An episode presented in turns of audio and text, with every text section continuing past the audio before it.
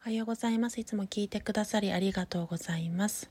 趣味の小箱旧朝水ルームから佐藤美咲さんには美味しい棒を一つ頂戴しましてコメントをレターにて寄せていただき嬉しく感じております。いつも聞いていただいてありがとうございます。今後ともよろしくお願いいたします。それでは失礼したいと思います。